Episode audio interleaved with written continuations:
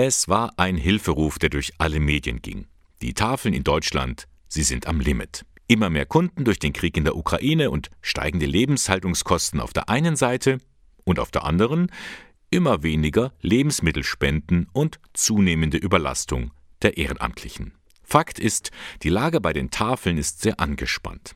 Das bestätigt auch Brunhilde Radke von der Tafel in Eichstätt. Das sind die Zuwächse von den afghanischen Ortshelfern, die wir haben hier und eben von äh, den Flüchtlingen aus der Ukraine. Und wir stoßen an die Grenzen von der Ware, die wir bekommen. Die Ware ist seit einem halben Jahr rückläufig, weil die Märkte vielleicht anders disponieren, ich weiß es nicht.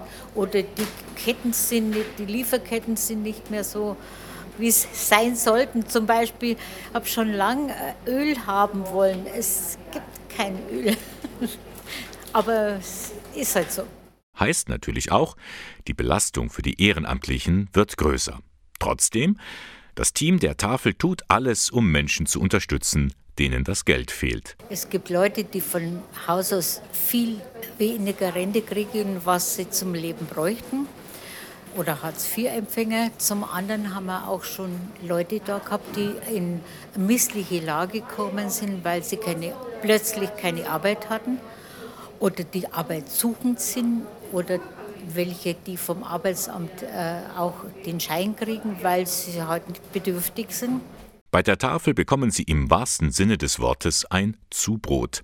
Lebensmittel vom Bäcker oder von den Supermärkten, die ansonsten weggeworfen werden. Von Obst, Gemüse, Trockennahrung bis hin zu gekühlten Produkten. Und manchmal mischen auch kleine Engel mit. Gestern zum Beispiel ist, und das hat mich sehr gefreut, hat eine, die Firmlinge haben gesammelt und die haben eine Menge von Ware gebracht, aber wirklich durchdacht auch, von der Zahnpasta über Waschmittel, über Mehl, über Zucker, Süßigkeiten. Ganz toll. Habe ich mich sehr gefreut. Ja, und vielleicht überlegt es sich ja mal ein Firmling, ob er oder sie nicht mitmacht bei der Eichstätter Tafel. Das lohnt sich. Die rund 25 Ehrenamtlichen sind jedenfalls mit Herzblut bei der Sache. Erstens habe ich Zeit und mir macht es Spaß und ich mache gern sowas, wenn ich jemand helfen kann. Die Arbeitsatmosphäre ist ganz nett. Ja, und was Ehrenamtliches zu machen, ist immer schön.